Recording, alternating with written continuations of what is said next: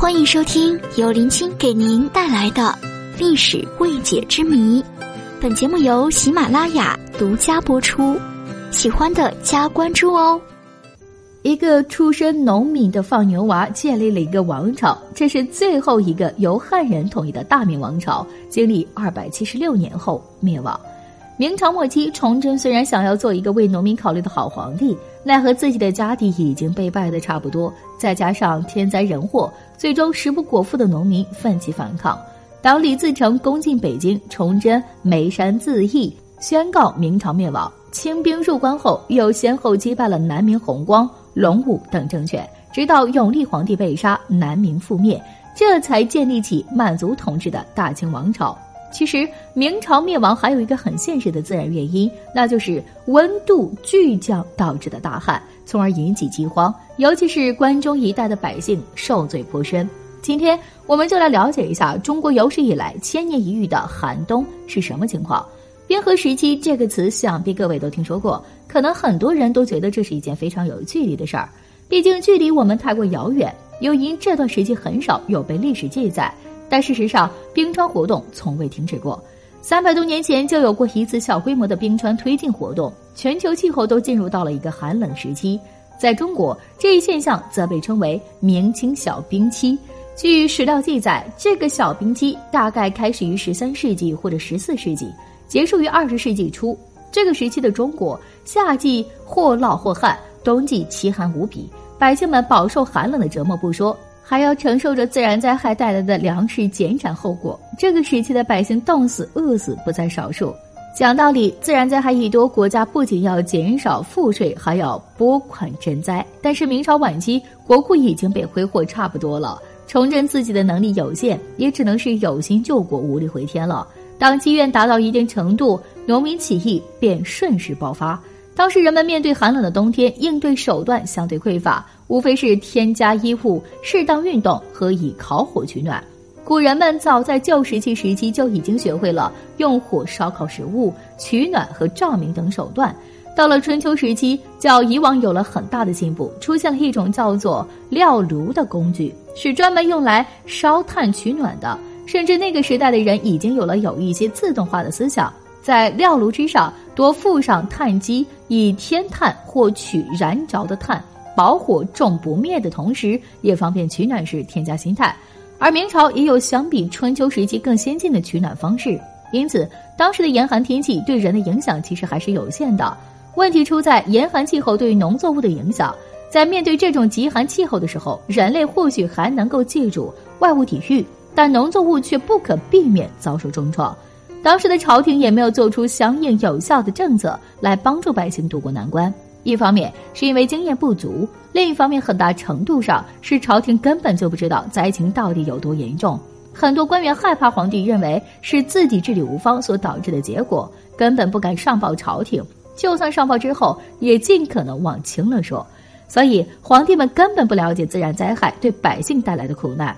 明清两代的史料虽然都有对拨款赈灾有所描述，但是并不能从根本上解决问题。中国历史上关于自然天灾。其实每朝每代都会有这样的事情。如果生活在政治清明的时期还好，但是如果生活在朝政内忧外患的时期，那就很容易出现朝代更迭。自然灾害是人为无法阻止的，属于不可抗力。但朝廷的无能更容易让朝代走向灭亡。有些历史研究学者将明清时期的小冰期分成三个阶段，其中一段就是万历二十年至康熙五十九年期间发生朝代更替。朝廷对于这些民间闹事者只是镇压，但事实上只不过是一口饭的问题。可以说，在这三个阶段之中，国家均出现不同程度的社会动荡。明末汉族人口一亿二千万，清初社会安定时五千多万人口，直接锐减一半左右。自然现象的异动通过生态链的传导，最终影响整个人类社会。虽然这些都是没有办法避免的。但是如果当时的人们对这些自然现象的异动有足够充分的认识，从而做出尽可能全面的应对方式，还可以在很大程度上减轻这种自然灾害带来的后果。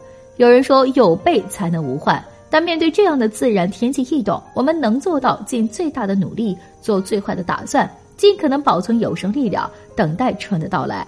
清朝建立后恢复民生，全国人口进入恢复期。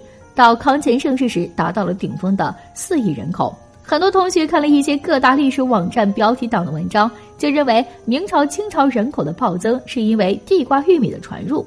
类似这种文章太多了，以至于忽略了一个正常历史阅读应该具备的常识：土地丰收增产的前提是水利基础设施的大手笔建设和维护。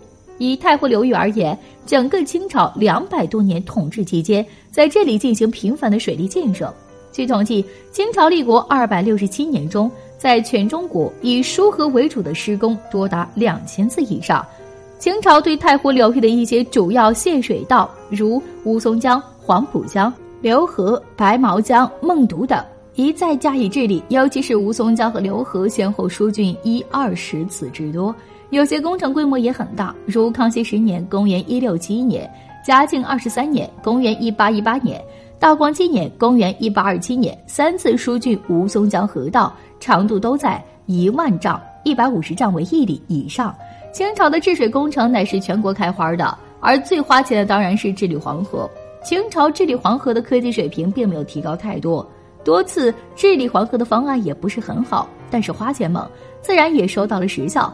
由此，清朝统治期间，黄河固然也常爆发洪水之灾，但比起前代已然改善太多了。由此得以活下来的人口也就更多了。正常情况下，清朝的税收大量白银，但凡有盈余都花在水利工程。清人留下来的笔记小说中最常见的贪官，正是这些个大大小小的河工。正因为清王朝两百多年对于水利工程疯狂的投入，而不是用来修建无聊的宫殿和长城，才让中国人口得以暴增。为什么明王朝人口比不上清王朝呢？很大原因在于明王朝对于水利工程基础设施不是很重视。举个例子，嘉靖帝在财政无比困难的情况下，为了修建宫殿，差点把国家搞崩溃，所以海瑞才说他家家洁净。满人固然也修圆明园，也建避暑山庄，但是没有明王朝那么变态。从这点来说，满清皇帝真的比明朝皇帝尽责得多，也把天下老百姓更当回事儿。明王朝虽然是汉人政权，但是根本不重视人权，国王之时留下的是一个半奴隶制的国家。如果一个国家太多人民属于奴隶，那么也会自然抑制了人口的增长。而清王朝到了雍正皇帝普行废奴国策，才让明王朝严格下来，各种奇葩奴隶人口彻底而完全的解放出来。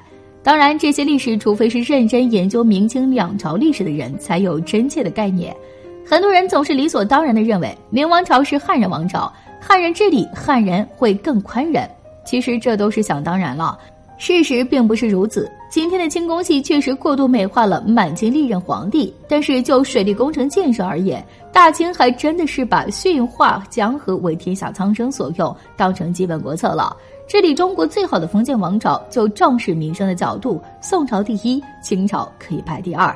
而对明朝，说实在，有那么一句话，虽然偏激，但也算是局部接近真实。明朝有周之封建，秦之重义。汉之列侯，魏晋六朝之清流，唐之边镇，宋之重税，元之仁训，清之八旗，完全把清朝人口暴增归功于地瓜玉米的传入，这是把历史当成了童话。没有一个良好有效的管理政府，宽松的赋税政策，地瓜玉米不可能经由全国大规模的水利工程的建设就能种遍了天下。